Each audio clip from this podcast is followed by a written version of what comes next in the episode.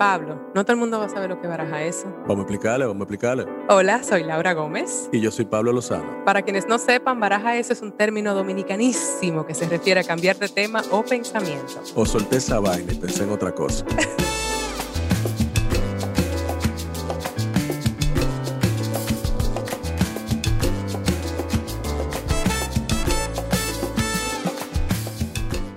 Hola, bienvenidos sean todos a Baraja Eso. Hoy me encuentro en estudio sin Pablillo. Em, miren, a veces esto nos toca grabarlos, eh, grabarlo con anticipación. Y ese fue el caso de este episodio porque al momento en que esto salga al aire, yo voy a estar lejos. Y resultó que en el momento en que estábamos grabando esto, pues Pablo no se encuentra bien.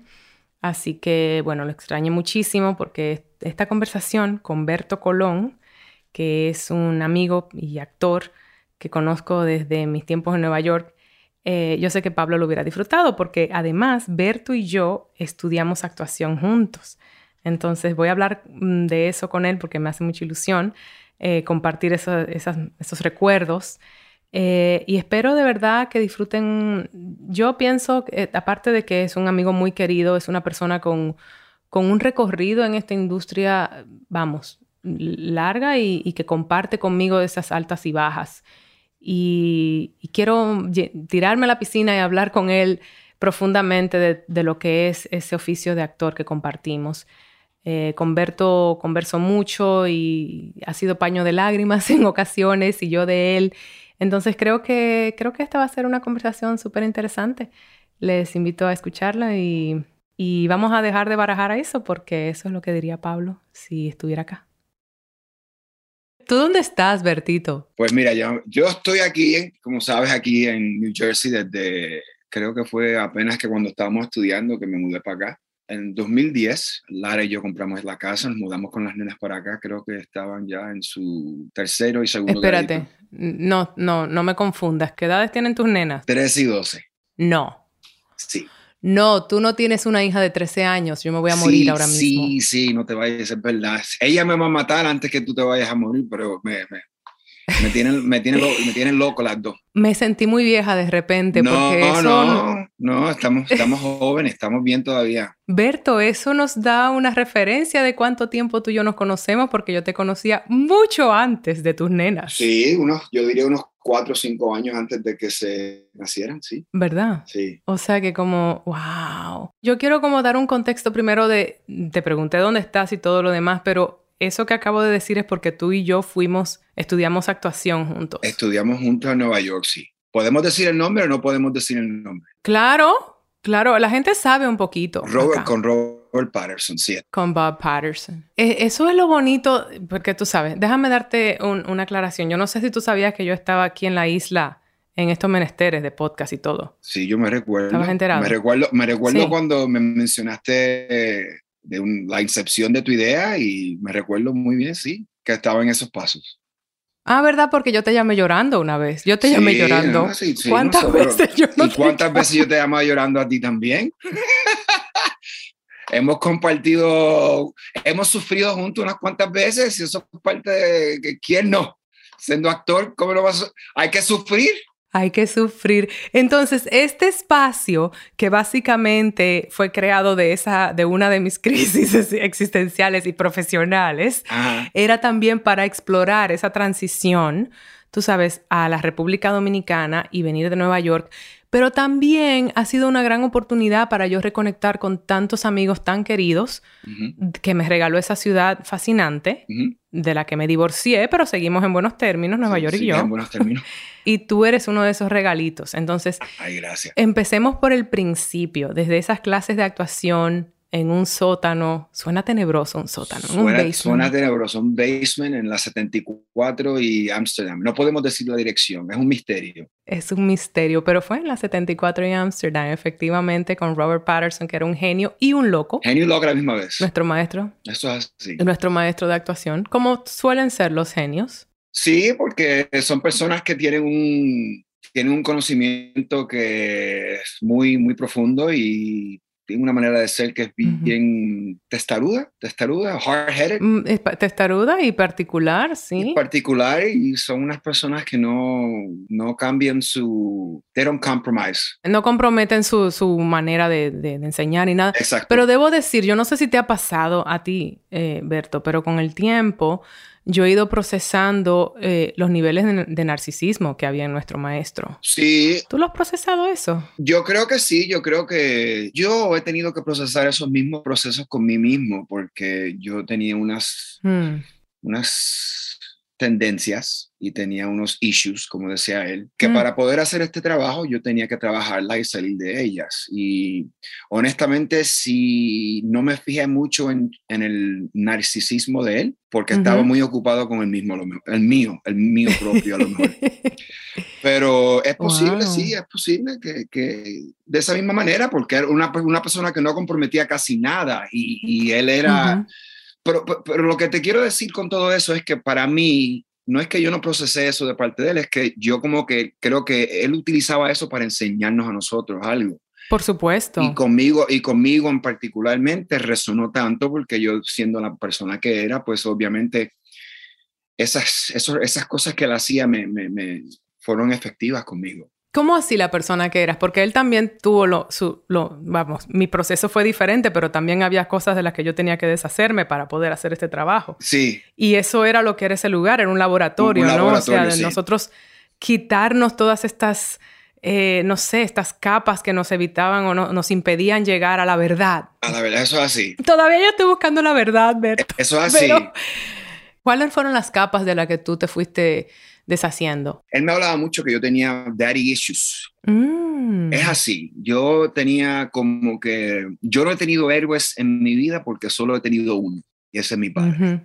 Para una persona, para el mundo, para cualquier otra persona regular que no tenga que que jalar tanto de las cosas personales que no han pasado, que, que para utilizarlas en este trabajo que hacemos, esa, de la manera que yo, el sitio donde yo traigo a mi papá, la imagen que traigo de él, este, no la imagen, sino... ¿Te relacionas con él? De la manera que yo relaciono mis emociones con mi padre, eh, es, muy, es, bonito, pero a veces para este trabajo eh, yo me tenía que desprender, desprender de, esos, de esos pensamientos, porque es como que Sí. Es como que demasiado. Es como que es un, el amor se convierte como, no en una obsesión, pero que es como, como si fuera un ídolo. Codependencia. Codependencia, como idolismo. Y, sí, como convertirlo en ídolo. Sí. entonces pues yo creo que eso pues tenía que soltarme un poquito de eso y entonces empezar a ser yo mi propio hombre, empezar a ser yo mi, mi, mi, reconocer el carácter propio mío, reconocer mi propia manera de ser y reconocer mis decisiones y no siempre te estar tan atado a esas cosas y esas enseñanzas que él me, que él me enseñaba, que yo traigo todos los días. Me identifico. Bueno, cabe aclarar, Berto, que nosotros teníamos como 22, 23 años cuando estábamos en... Bueno, yo, tú quizás estabas... 29, 20, yo tengo 40, 48 ahora, o sea que yo estaba ya, yo creo que mi 29, 29, 30. Tú tienes un pacto con el diablo. Sí, yo creo que sí, yo creo que sí, yo creo que sí. No jodas. me mantengo, me mantengo porque es importante, porque mi vida también recuerda que yo fui, fui atleta colegial y pasé mucho tiempo. El ejercicio para mí, la rutina física para mí es algo muy importante. Sí. No solo para salud física, pero para mi salud mental también es algo que, sí. por la manera que soy eh, y, el, y, el, tiempo que llevo en mi vida, eh, es algo que necesito diariamente o casi diario, porque si no, hay problemas. Y además es parte de mantener nuestro instrumento, que es como le decimos a nuestro cuerpo, ¿verdad? Que nos da... Nos da, nos da, nos da longevidad. Sí, y el regalo de poder dar vida a los personajes a los que damos vida. Muy importante, seguro. Ese regalito es muy importante para poder transferirnos de, sí. de uno al otro. Yo también tuve que despojarme del daddy issue mío, que era diferente al tuyo, pero era, tan, era pues, ¿sabes? Parte de mi enseñanza era, Laura, I'm not daddy. Yeah, yes, Tú sabes, yes. get out of your head, mira a tu alrededor. Y era como, you gotta live life, Laura. You gotta, sí. no decía Laura, Laura. Laura, Laura. él decía Laura. Sí, sí. Y la verdad es que, ok, pensando en eso, en esas cosas de las que te fuiste deshaciendo para poder llegar a ser el actor que eres hoy día, me encanta que puedas tener ese sentido de observación, porque no todo el mundo necesariamente puede lograr, sobre todo ya poder catalogar o identificar cierto nivel de narcisismo en sí mismo que le impedía trabajar, básicamente. Y es súper importante porque una de, las, una de las lecciones más buenas que nos dio es que una persona que, que está tan atento a sí mismo y que tiene todo esa, ese sentido de, de, narcisismo, tú no vas a poder, tú no vas a poder desempeñar un trabajo, no vas a poder, no, vas a poder no vas a poder soltar y, entender, y, ¿cómo decir? no vas a tener humildad para entender un personaje, porque no todos los personajes no van a ser como tú, no, no todos los personajes van a ser un tough guy o van a ser algo quien, alguien bueno, sino algunos de esos personajes van a, van a tener unas faltas mentales graves. claro. Van a haber comportamientos que van a ser inexplicables para, para, para mí, para ti como persona. Entonces, pues requiere desprenderse de esos pensamientos y de... Él, él, tenía un refrán que siempre me, recuerdo mucho de él, que es A, en, inglés, A, actor, eh, A, eh, A no es para actor, sino para asshole. A es for asshole. oh, great. I guess, I guess you have to be an asshole. You have to be an asshole. Para evitar. para evitar otra piel, la piel que, que, no te corresponde, pero que vas a dar vida. Pues vas a, vas a tener que hacer el papel de asshole. Ya, yeah, bueno, a ver, tú has tenido unos cuantos de esos personajes. Sí. Desde esa época que estudiamos actuación, que salimos de ahí, ¿cómo fue evolucionando tu carrera? Estamos hablando del 2003, 2004, como establecimos ahora. Pues en esos momentos, que son los principios de una carrera, son bien, bien, flacos, como dice, bien skinny. son, son momentos que son basados en peliculitas de amigos de colegio, obras teatrales en, ni me recuerdo los nombres de los teatros, eh, comerciales, eh, el joseo, la búsqueda del manager, la búsqueda de una, gente, de una agencia, eh, comerciales aquí. Me recuerdo mucho que uno de los, que en esa época yo también empecé a hacer muchos voiceovers.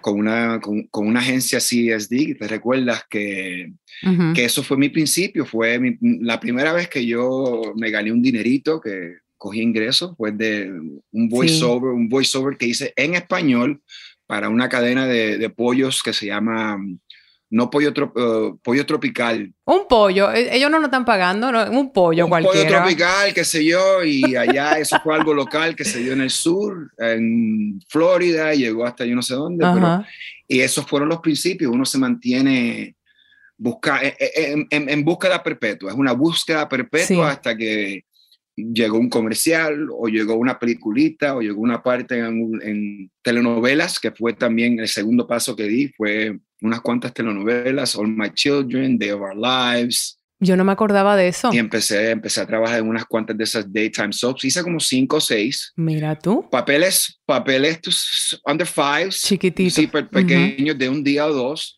Este, Señores, Under Five, para el que no está en el mundo de la actuación, es, son roles que tienen menos de cinco líneas. o sea, Y, tienen un pago en base a eso, porque los actores, eso es todo un universo de cómo funciona la industria, fuera del arte. Sí, fuera del arte. En Under Five te paga menos. Déjame decirte que yo tuve un rol antes de Orange is the New Black, donde yo estuve, yo ni me acuerdo, era un, era uno de estos programas que es como con una cámara que te ve, pero no, era una serie ni nada, era... ¿Cómo se dice?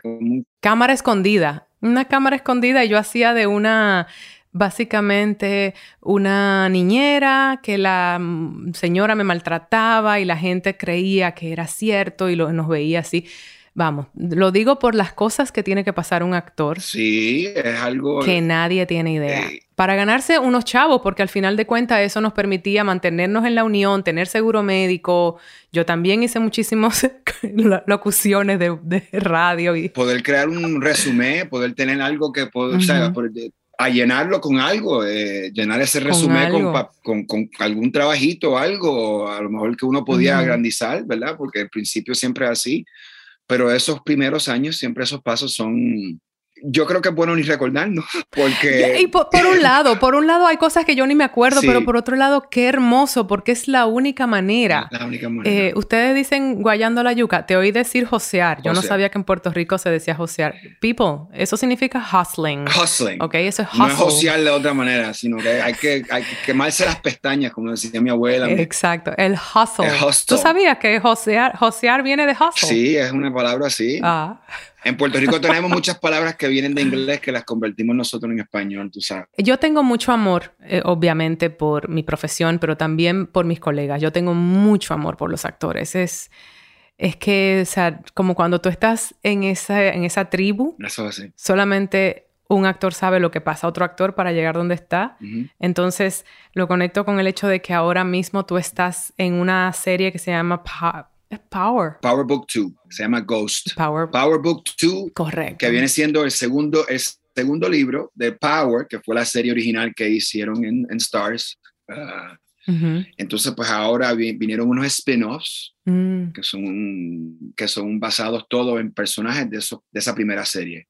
El primer libro, el primer libro que yo estoy se llama Power Book 2 que ese, ese, ese, primer capítulo de spin-off está basado en la vida del hijo y la esposa de Ghost, y por eso que se llama Ghost. Ok, y estás trabajando con unos actores de, grandes, de gran renombre, además, o sea. Todos son unos caballos. de hecho, tengo Mary J. Blige, que no en sí no es un actor de, que la, gente no considera un actor de grandes ligas, o a lo mejor sí lo es, depende de tu opinión, pero obviamente una de las, una de las voces es una gran estrella y está teniendo unas actuaciones poderosas. Seguro, seguro. Hay una, de unas grandes voces del RB. Yo nos criamos con ella, básicamente. Y ella hace el papel de mi esposa en este, en este, en este spin Qué chulería. Sí, es increíble. Para mí, para mí, como que ver esas dos caras, ¿no? De cómo empezamos a ver dónde estás ahora. vamos a, Estoy ahora pasando así como que por encima, pero ya iremos por, por, por partes. Sí. Eh, es súper bonito porque oye lo que estás diciendo, o sea, desde telenovelas. Yo me acuerdo, Bertito, cuando tú me contactaste porque ibas a entrar en un una vaina de reality y yo casi entro y tal. Eso, y, y, es, todos son pasos y pasos y uno te lleva a otro y unas conexiones también profesionales y entonces de aquí te sale un agente y de un agente te sale aquello y fast forward los dos estuvimos en Orange is the New Black. en Orange is the New Black, una serie que, que nos abrió las puertas. muy desconocida. Muy desconocida. Nadie sabía lo que era un streaming service, nadie conocía Netflix y fuimos parte de, esa, de esas tres series originales que lanzaron. Lanzaron en este mundo que conocemos ahora La como plataforma. plataforma de streaming, no existía antes. Es muy loco. Muy loco que eso haya sido así, que que terminamos en esa situación y, es un orgullo. Y es algo que todavía la gente todavía comenta mucho. Y de hecho, mis tres, mis tres más grandes trabajos hasta hoy han sido streaming, han sido Netflix y, ¿Sí? que Star. ¿Cuáles son aparte de Power y de, y de Orange? Orange is the New Black, When They See Us. When They See Us fue una serie de Netflix. Y ahora Power, que viene siendo pues también una serie de... Es network, pero una de las partes más grandes de esa plataforma ha sido del lanzamiento es la, de, la capacidad de ellos también poder stream. Y cuando tú, bueno, tú interpretabas al rol de César, el esposo del, del personaje de Aleida, interpretado por Elizabeth, Rodríguez, la, magistral Elizabeth Rodríguez. el padrastro, de, Daya, además. El padrastro de Daya, además de sí, sí. De Dasha Polanco. Sí. Cuéntame cómo llegó esa audición a ti y qué fue, qué representó. Porque yo sé que no sabíamos lo que era Orange, pero era Jenji Cohen, sabíamos que había hecho Weeds. Sabía que había hecho Weeds, sí, no. Ella era muy famosa ya. Pues yo, yo me recuerdo mucho porque mi primera audición fue algo que ni llegó al corte porque fue una escena que eliminaron antes del rodaje. Pero anyway, eh, fue una escena interesante entre, entre César y Daya. Ah, y es cuando César regresa o este, inmediatamente después que hayan que el, el personaje de Leida fue a la cárcel se fue, y estaba ahora de allá sola con, con sus hijas en la, o con sus hermanas en la casa. Y esa audición fue interesante porque entonces ahí ya yo era padre, ya yo tenía un, ya pues había vivido, ya tenía ciertas experiencias.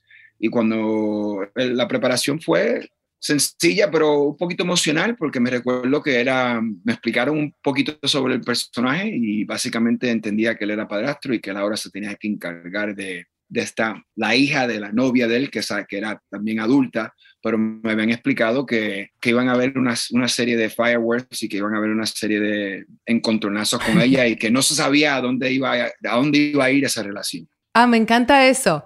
Me encanta eso porque a mí también me dijeron lo mismo, como, tú sabes, Blanca puede que esté loca, pero no tan loca, no sabemos. No sabemos. Dale para allá. Dale para allá, sí. Ok, gracias.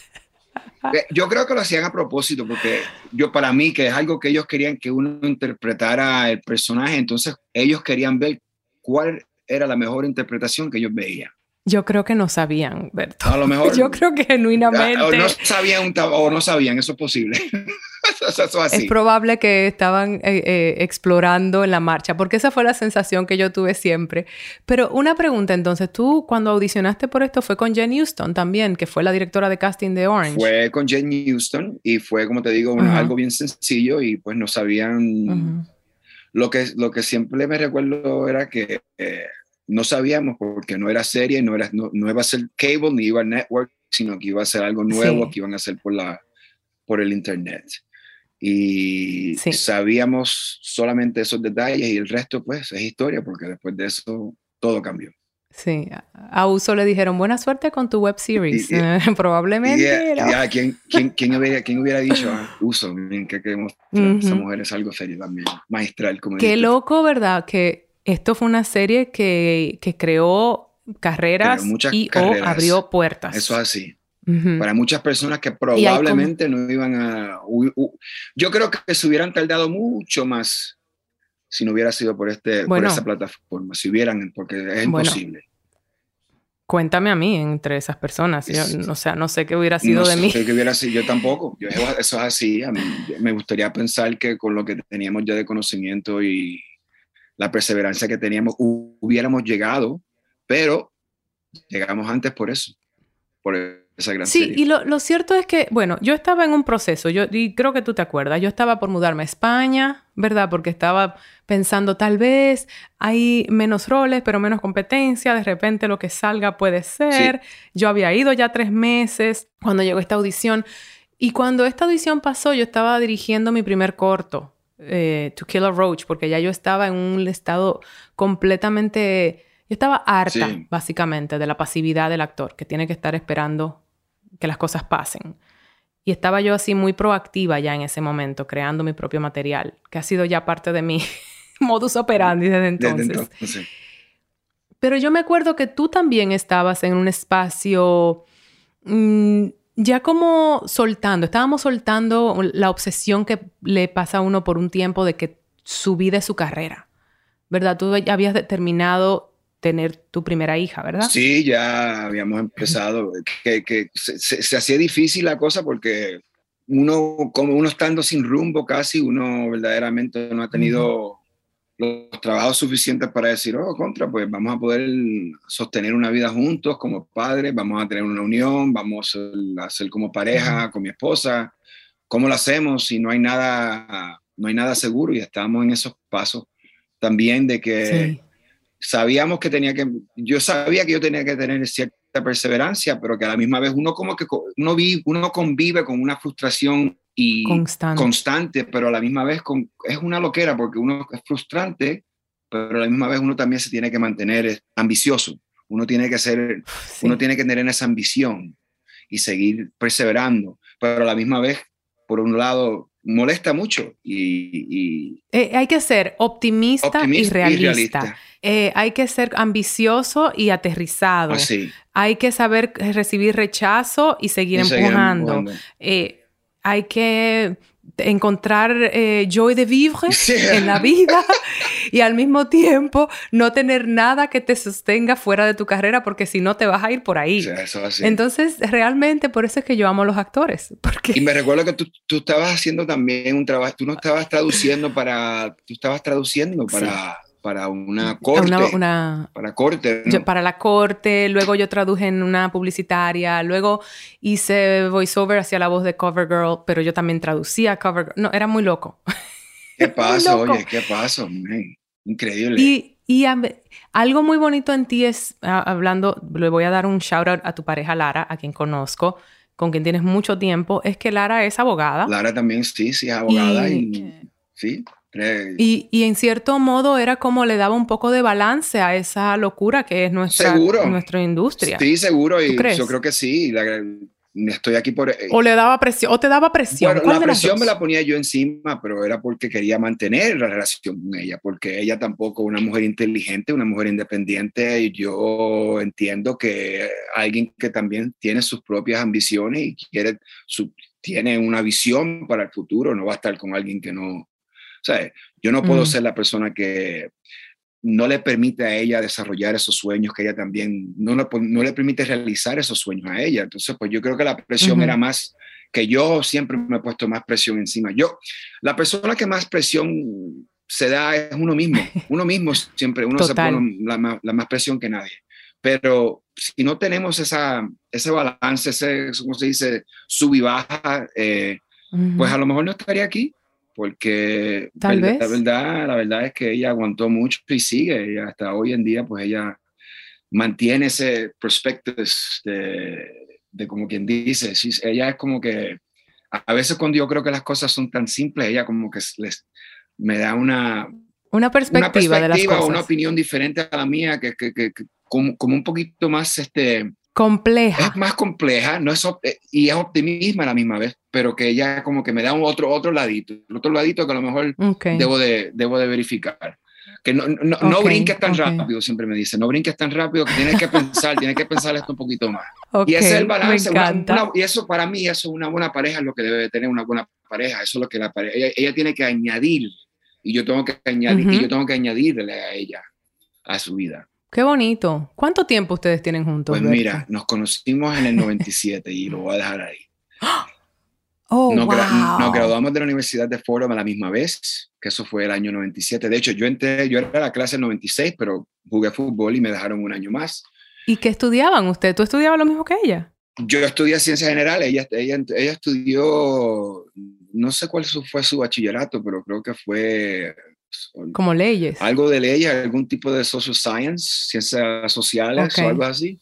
Y ella después tuvo que estudiar, ella fue a, a, a, estudiar leyes en Albany. Y desde esos principios estamos juntos y han habido tiempos fuertes, han, habido, han habido muchas, han habido como todo, han, ha tenido sus altas y sus bajas, pero estamos aquí todavía, gracias a Dios, dos hijas bellas, Sí. nos quieren. Bellas. Que también es una... Y estamos completamente enfocados en ella. Y ese enfoque también, pues, causa roces a veces porque uno tiene sus propias ideas de cómo claro. parentear y qué sé yo, pero lo que hemos sobrevivido ya, nada nos derrota. Mira, eso es súper lindo porque también es parte de todas las relaciones humanas en general. Son un completo, o sea, es un una carrera de obstáculos, entre otras cosas, pero es también un evolucionar juntos, es derrotar, tú sabes, hacer, o sea, enfrentarse a desafíos.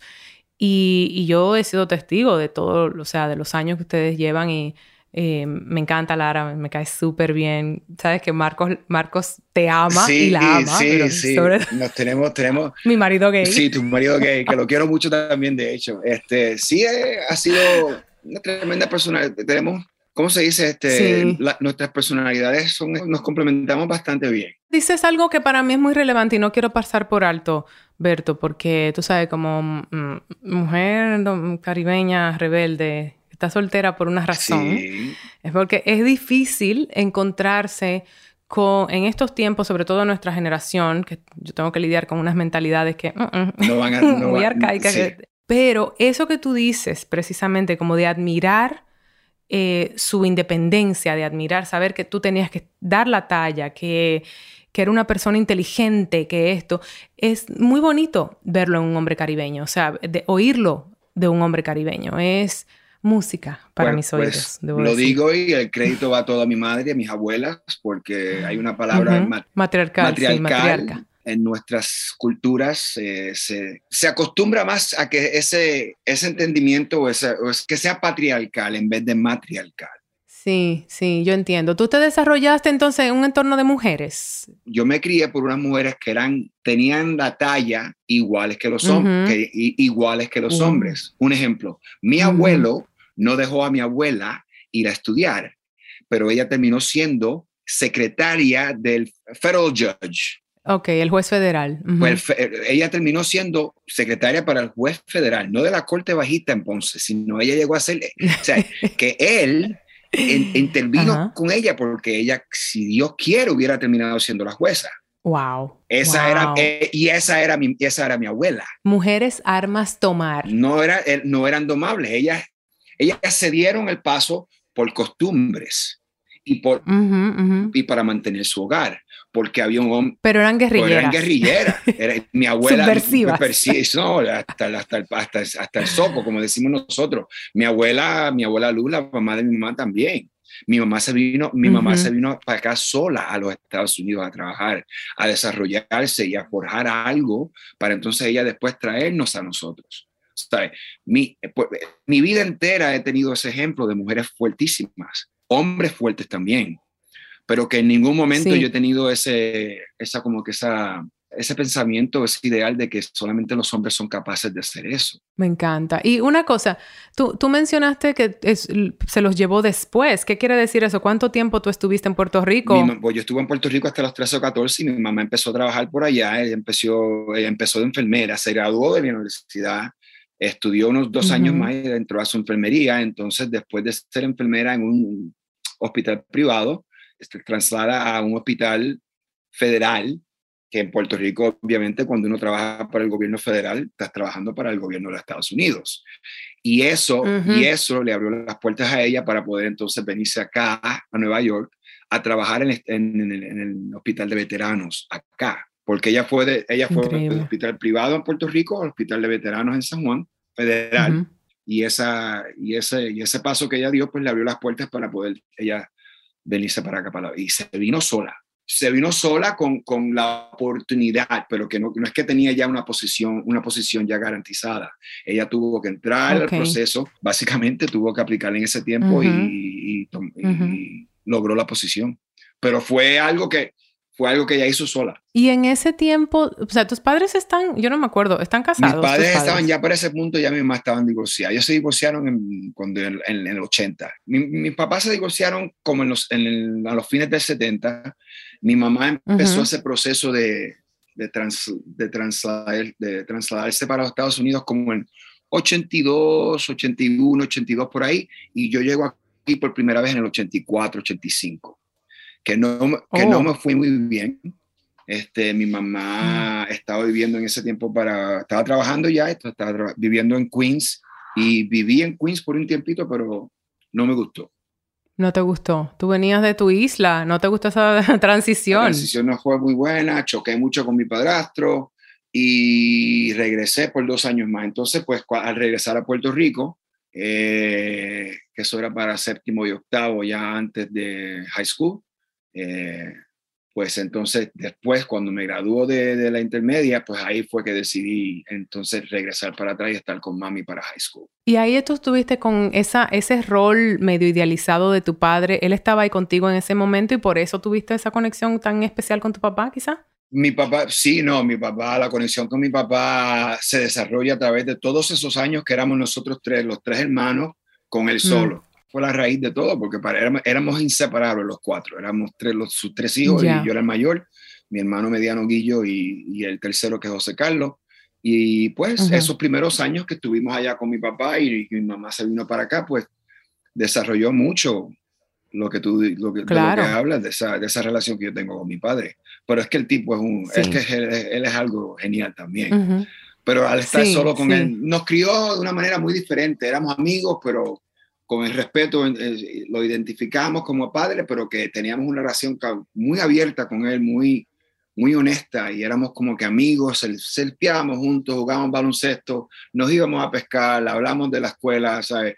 Todo, todo, todo, mm. todo, todo era con nuestro padre. Eso es súper lindo, porque también es inusual. Yo creo que cuando hay eh, yo no soy producto de divorcio, pero conozco, tengo muchos amigos producto de divorcio, es una dinámica completamente diferente usualmente. Usualmente. Y, eh, y en cierto modo lo veo como que a ti te tocó una experiencia muy positiva de eso, porque esa, ese vínculo padre-hijo no ocurre mucho en Latinoamérica, no ocurre mucho en el Caribe sobre todo donde hay una, o sea, el padre usualmente está afuera trabajando. Hay excepciones, sí, sí hay una desconexión entre los entre los padre e hijo. Sí. Muy común. Y él trabajó, y él trabajó todas, de hecho, una de las razones que funcionó fue porque mi papá estuvo, este, vivíamos en una, en una dinámica que todavía tenemos a nuestra abuela y a nuestro abuelo, el papá de mi papá, que le había dado una trombosis ya, él duró casi 14 años en cama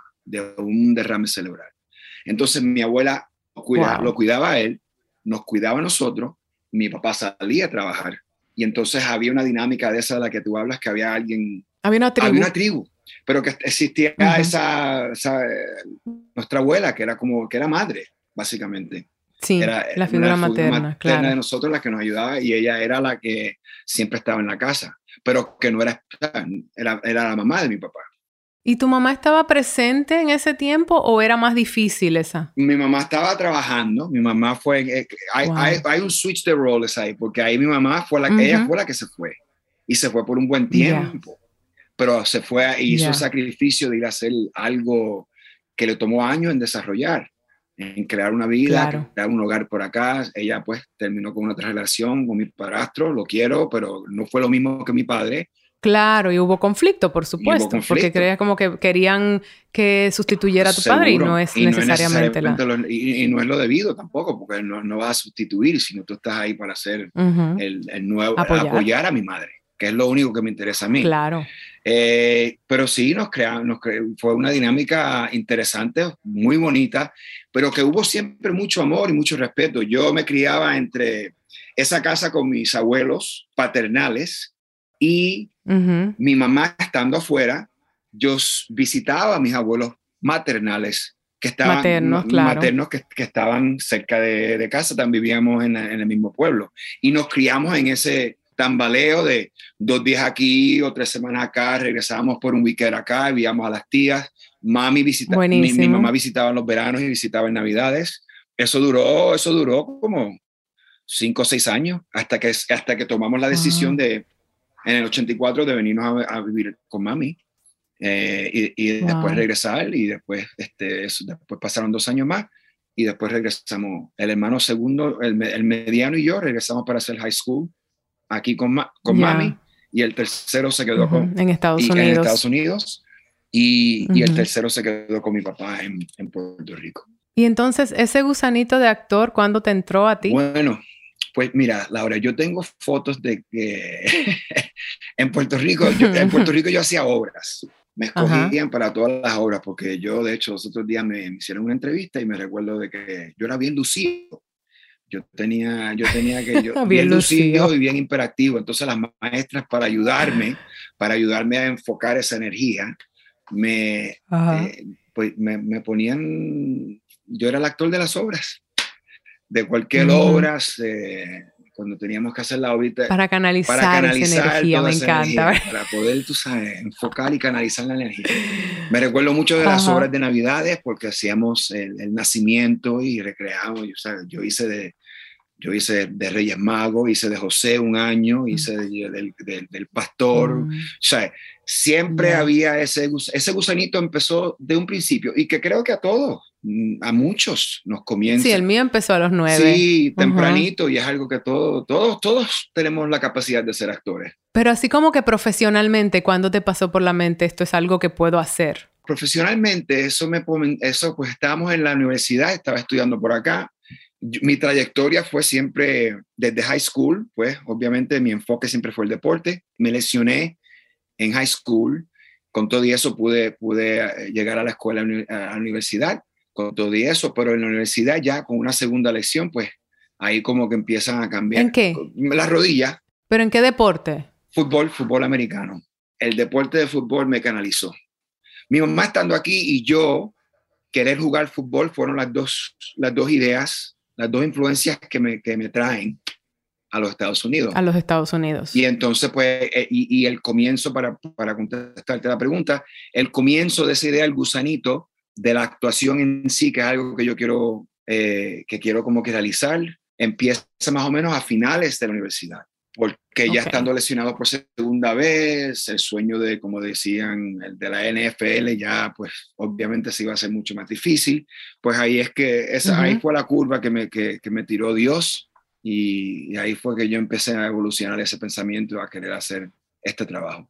Claro, y, y, entonces para volver a nuestro, a nuestro punto inicial, ahí nos Ay, conocimos, unos, unos, unos, años, unos años después, 2003 nos conocemos, pero Ajá. del 98, 97 hasta el 2003, pues tambaleando y dando cantazos por ahí. Trabajé por un tiempito por New York Life, una, una agencia de una, una compañía de, de seguros de vida en la ciudad. Yeah. Y tuve otro trabajito por ahí, allá, y qué sé yo, pero que no... Bartender, perdón. Bartender, bartender. pero bartender, uh -huh. trabajo bartender me, me, me, salvó la vida porque bartender fue por todo. Yo empecé a hacer, yo empecé de mesero en una, en, en, en el restaurante de Tito Puentes en City Island que eso fue wow. casi en el, que eso fue casi en el, en el, en los 2000 2001 por ahí empecé de mesero o sea yo trabajando en esa en ese mundo de de, de, de restaurantes. restaurantes y eso pero este yo siempre he hecho eso no importa el otro trabajo yo siempre de hecho entonces siempre he estado en ese estado de joseo siempre he estado de, de siempre estar looking for something, always working two jobs. Tú sabes que yo, yo, iba, yo iba a City Island cuando yo llegué a Nueva York, me casé con Raúl, mi, mi primer marido. Mi primer marido. mi único marido. ah, mi único.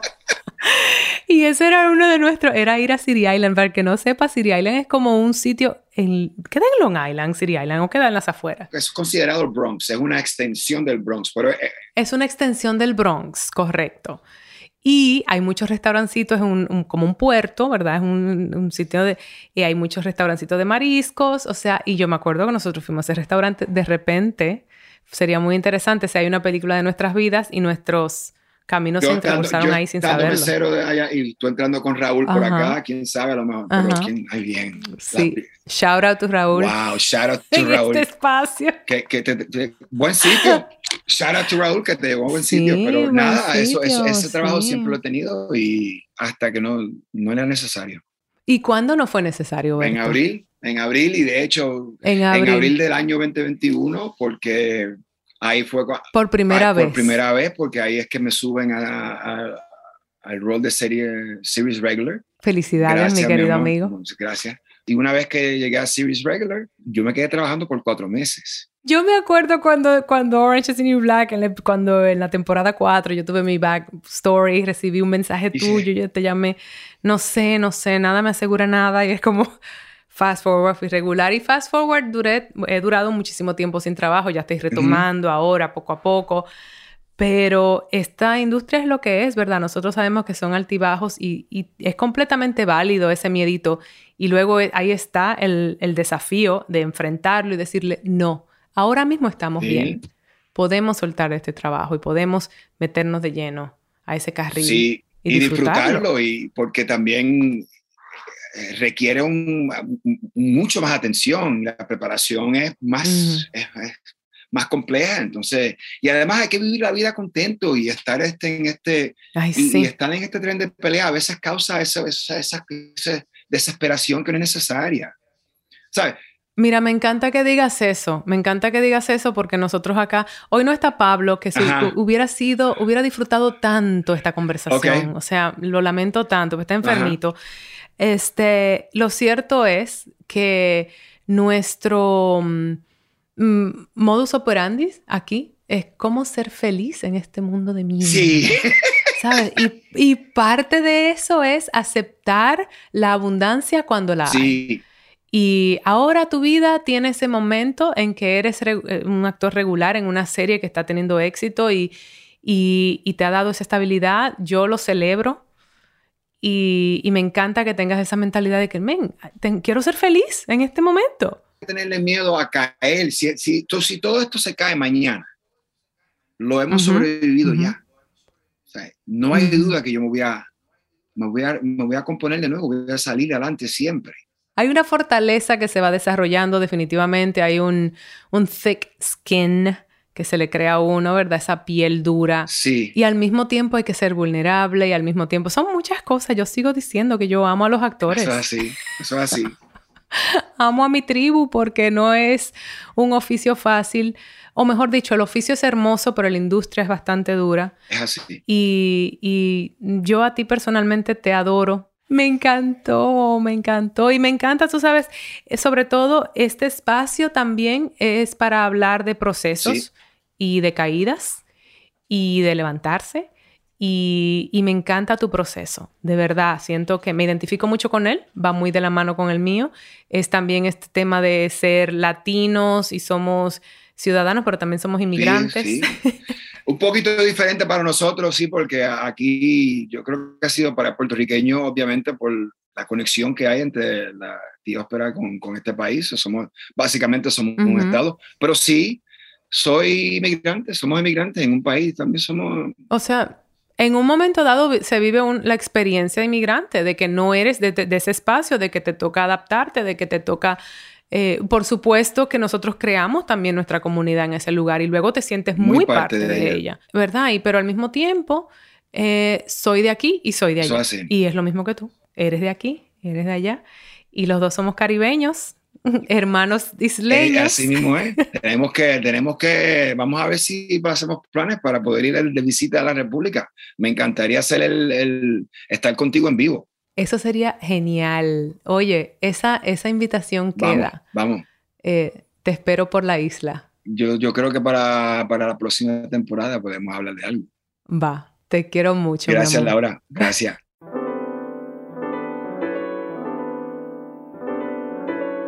Ese fue Berto Colón, que es mi amigo, pero se me olvida que en esto también a uno se le van, se le van roles y cosas que ha hecho. Me dice Joaquín, mi ingeniero de sonido acá, ve acá, pero él fue mani escuela en GT, ¿cómo dice? En GT4. GTA 4. Miren, súper ignorante yo de los juegos de video, por favor, perdón, pero que parece que es un big deal. Y eh, Berto estuvo, además, él y yo también estuvimos en una serie que se llama Show Me a Hero, eh, del gran eh, David Simon, creador de The Wire, y estuve en Conviction.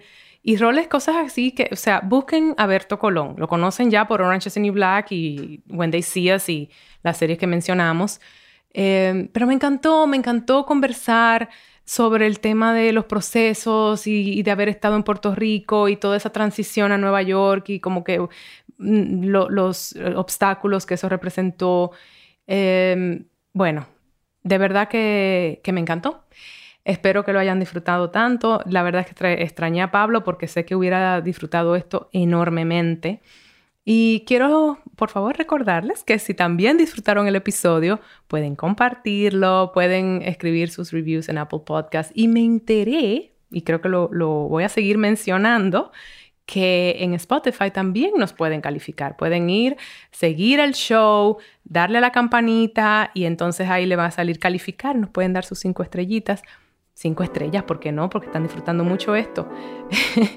Así que gracias por acompañarnos y hasta la próxima.